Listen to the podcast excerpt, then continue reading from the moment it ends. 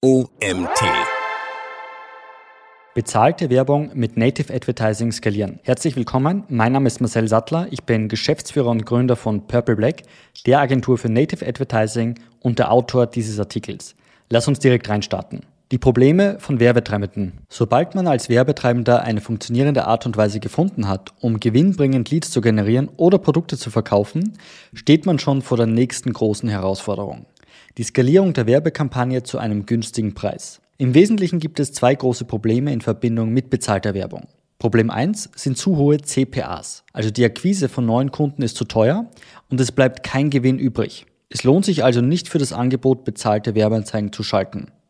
Problem 2 ist, dass keine Skalierung möglich ist.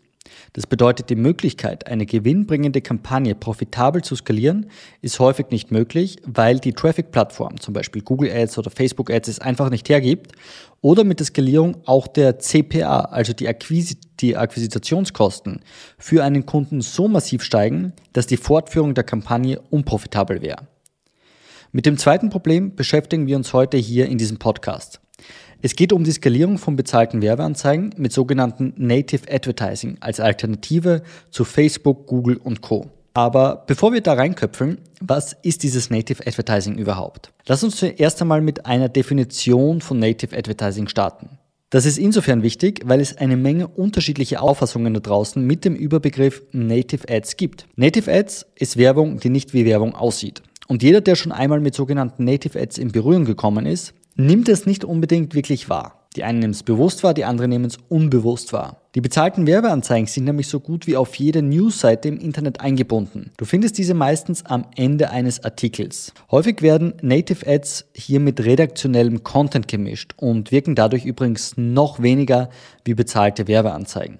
Die Werbung ist am Ende eines Artikels und stört den User nicht bei seinem typischen Verhalten, also zum Beispiel im Vergleich zu irgendwie YouTube In-Stream-Werbung, welche häufig vor einem Video abgespielt wird. Darüber hinaus sorgt das redaktionelle Umfeld übrigens, in welchem die Werbeanzeigen eingebunden sind, für einen enormen Vertrauensvorschuss. Native Advertising bedeutet aber auch eine kalte Zielgruppe. Denn im Vergleich zu Facebook-Werbung oder Google Ads gibt es bei Native-Werbung kein klassisches Targeting, welches am Anfang einer Kampagne aussagekräftige Resultate liefert.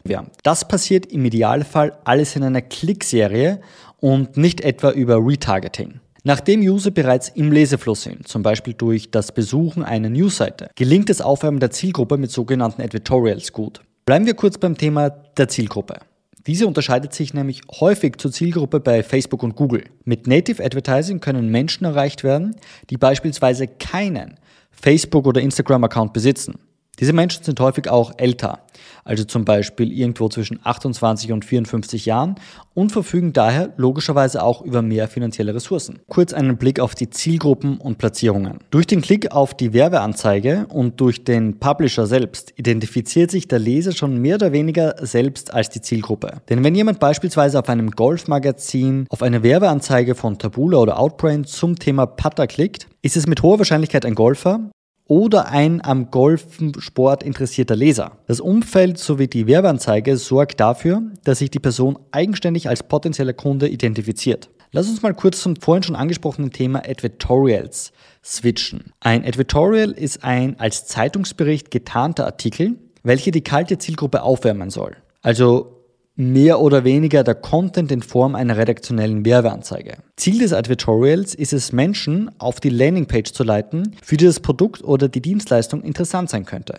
Daher erzählen Editorials häufig auch Geschichten und nutzen einen Storytelling-Ansatz, um mögliche Interessenten stärker in den Bann zu ziehen. Damit auch eine Conversion in Form eines Klicks auf die eigentliche Landingpage erfolgt, gibt es am Ende meistens einen ausdrucksstarken Call to Action. Für Editorials, die auch wirklich Leser begeistern. Am Anfang einer Kampagne ist es noch absolut unklar, welche Kampagne auch wirklich funktioniert. Es ist also unklar, welche Advertorials den Nutzer beeindrucken, welche Inhalte funktionieren oder auch welche Form die redaktionellen Inhalte in Form eines Advertorials haben sollen. Daher ist es von Vorteil, unterschiedliche Werbeformen zu einem Advertorial zu testen. Hier sind einige Beispiele, zum Beispiel kurze Advertorials mit Aufzählungszeichen, lange redaktionell gestaltete Artikel, werbliche Artikel und so weiter. Es macht also absolut Sinn, anfangs mehrere unterschiedliche Artikel in den Kampagnen zu testen und somit die Werbeformate auch entsprechend anzupassen. Was sind denn jetzt aber wirklich die Unterschiede zwischen Native Advertising und Werbeformaten, wie wir sie kennen, wie zum Beispiel Facebook-Werbung, Google Ads und Co.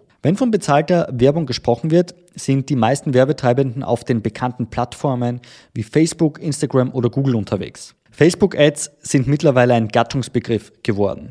So gut wie niemand verwendet den Überbegriff mehr Social Media Ads.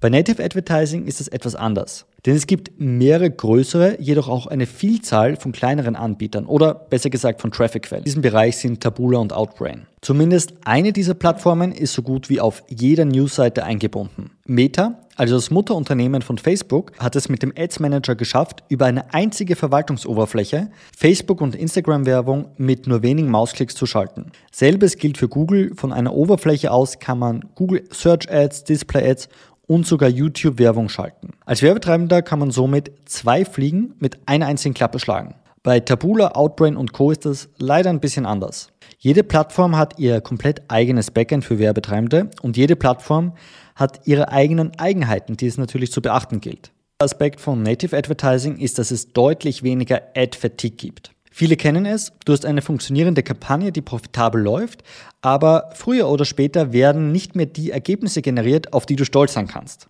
Dieses Phänomen nennt man Ad Fatigue und beschreibt die Abnutzung von Creatives. Diese müssen zum Beispiel bei Facebook-Kampagnen häufig getauscht werden und das vor allem bei höheren Budgets.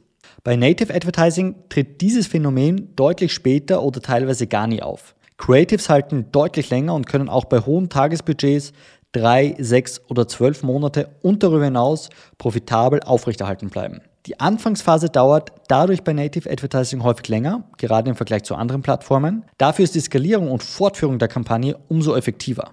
Darüber hinaus streust du auch das Risiko. Denn durch die Aufteilung auf mehrere Plattformen, wie zum Beispiel Taboola und Outbrain, kann man als Werbetreibender sein Risiko minimieren. Sollte aus irgendeinem Grund eine Plattform problematisch sein, kann man einfach den zweiten Traffic-Kanal mehr Budget zur Verfügung stellen und somit in keiner direkten Abhängigkeit von einem einzigen Unternehmen stehen. Viele Advertiser sind häufig gar nicht mehr mit hauptsächlich klassischen Media Buying beschäftigt, sondern mit einigen Thematiken rundherum, wie zum Beispiel Accountsperrungen, die neuesten iOS-Updates und so weiter und so fort. Dadurch ist die Datenqualität häufig schlecht und das Tracking massiv eingeschränkt. Das führt trotz vieler technischer Möglichkeiten zu schlechten Messbarkeit und somit auch automatisch zu schlechteren Ergebnissen.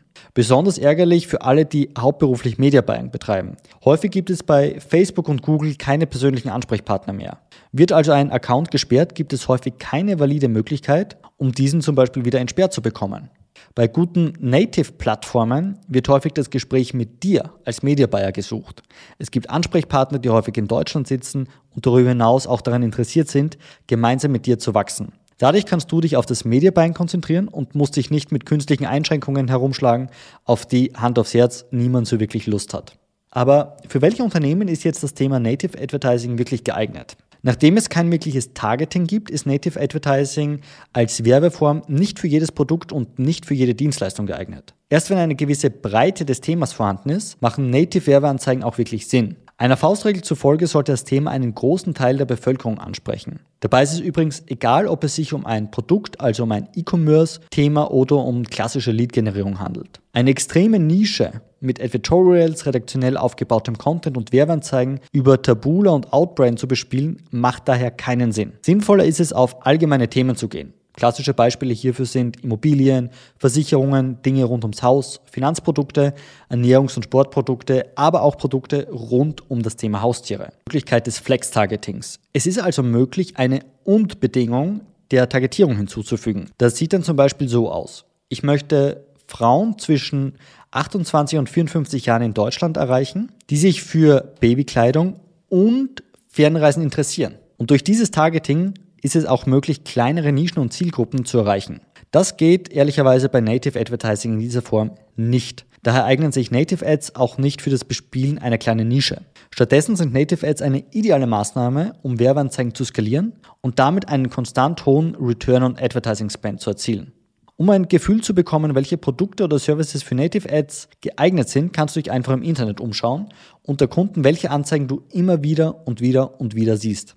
Mit der Zeit wirst du ein gewisses Muster kennen und auch sehr ähnliche Produkte. Achte hier vor allem darauf, dass du auf unterschiedlichen Publisher-Seiten und bei unterschiedlichen Platzierungen nachschaust, denn die Inhalte unterscheiden sich häufig je nach Unternehmen, Publisher und Netzwerk. Wie funktioniert jetzt aber die Skalierung mit Native Advertising Kampagnen? Gerade in der Skalierung von Kampagnen kommt die verborgene Stärke von Native Advertising voll zum Vorschein. Eine begrenzte Zielgruppe, mangelndes Suchvolumen oder eine Kampagne, die in der Skalierung zu teuer wird, gibt es mit der richtigen Herangehensweise bei Tabula, Outbrain und Co. fast kaum. Zunächst ist es wichtig, die Größenverhältnisse zwischen den Plattformen wie Facebook und Google im Vergleich zu Traffic-Quellen wie Taboola und Outbrain zu verstehen. Sowohl bei Facebook als auch bei Google sprechen wir immer von einem Unternehmen, von einer Plattform, auch wenn mehrere Unternehmen dazugehören, wie zum Beispiel YouTube zu Google. Alleine dadurch ist der Traffic natürlich begrenzt. Darüber hinaus zeigen Erfahrungswerte, dass wenn ein großer Advertiser auf diesen Plattformen mit hohem Tagesbudget vorpirscht, man als kleinerer Werbetreibender häufig den kürzeren zieht, weil die Plattformen höhere Budgets bevorzugt behandeln.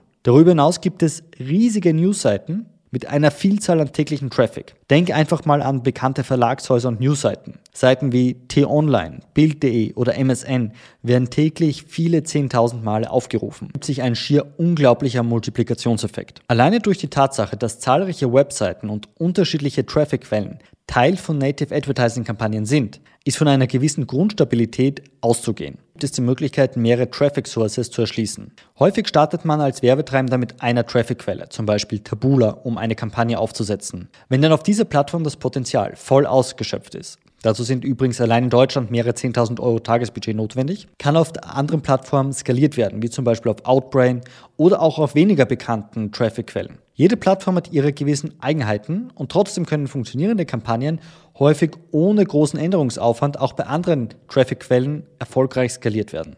Mit Native Advertising sind schier unglaublich, gerade was die Skalierung von erfolgreichen Kampagnen betrifft. Native Advertising ist eine gern genutzte Alternative zu den üblichen Werbeplattformen wie Facebook und Google und eignet sich darüber hinaus auch ideal zur profitablen Skalierung von Werbeanzeigen im Internet. Laut einer aktuellen Studie übrigens wächst der Bereich Native Advertising in den nächsten Jahren allein in Deutschland massiv. 2020 wurden ca. 3,6 Milliarden Euro in Native Advertising investiert.